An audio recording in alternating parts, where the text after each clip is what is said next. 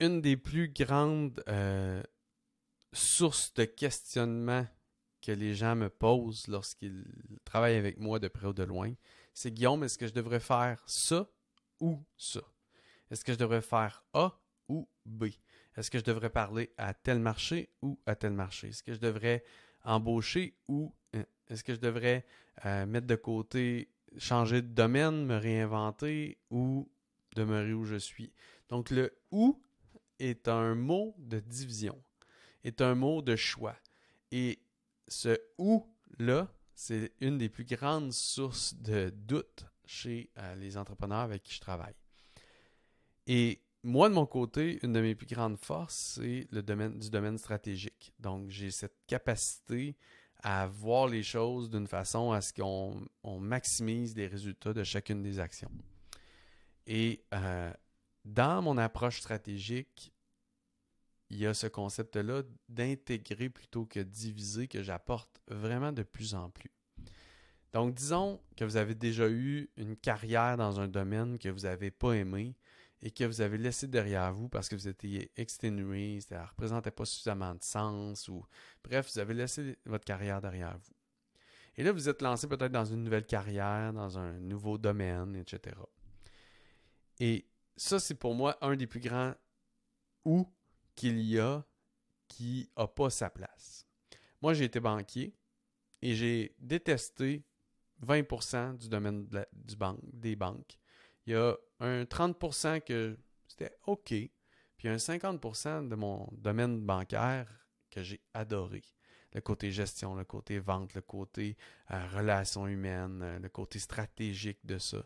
Et donc, même si j'ai laissé ma carrière de banquier derrière et que initialement, je me suis dit, ça, je ne ferai plus ça, je vais laisser ça de côté, je vais plutôt faire autre chose. Donc, est-ce que je laisse ma carrière de banque derrière ou je me lance? J'ai choisi de me lancer en affaires. Et j'ai laissé ma carrière de banque derrière. Puis à un moment donné, j'ai compris à mesure que j'avançais que plutôt que de laisser ma carrière de banque derrière, je devais l'intégrer à mon, ma nouvelle situation d'entrepreneur. Et donc, je devais faire une intégration plutôt qu'une division. Et ça, je l'ai fait avec plein de gens qui se sont lancés et je leur ai dit, ne discarte pas ton passé, intègre-le à ton présent puis à ton avenir. Et ça, c'est une des situations où les gens, lorsqu'ils viennent me voir et disent, est-ce que je dois faire A ou B? Moi, ma réponse, c'est souvent de dire, mais plutôt qu'intégrer, euh, plutôt que diviser, essaie d'intégrer. Comment est-ce que tu préfères A et B? Comment est-ce que tu pourrais métamorphoser la situation pour qu'elle soit intégrée plutôt que divisée?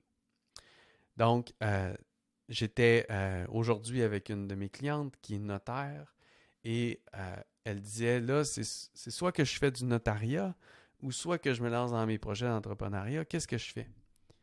Intègre les deux. Fais du notariat et, et élève-toi comme entrepreneur. Continue à être une entrepreneur qui a un bureau de notaire avec des notaires qui travaillent pour elle et Sois l'entrepreneur en utilisant ton expertise en notariat, en légal et en stratégie euh, d'affaires et investis ou aide d'autres entreprises qui ont besoin de cette expertise-là, puis tu pourras prendre des parts dans certaines. Donc, plutôt que de faire un et, euh, un ou, on a fait un et. On a intégré plutôt que divisé. Donc, dans votre situation, lorsque vous êtes face à un choix, puis que vous dites est-ce que je devrais A ou B, quand il y a un ou, moi j'aimerais ça vous inviter à dire comment est-ce que je peux intégrer plutôt que diviser?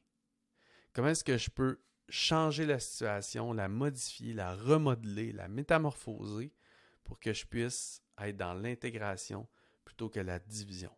Parce que la créativité et les choses extraordinaires qui se produisent dans la vie, les grandes innovations, proviennent de domaines qui sont souvent écartés, d'idées qu'on pense que c'est un ou l'autre, mais il y a des génies qui, à un moment donné, revoient les choses, remodélisent et font un et, et ils font une intégration d'idées qui étaient vraiment éloignées, des fois dans des domaines complètement différents, et ils les intègrent ensemble.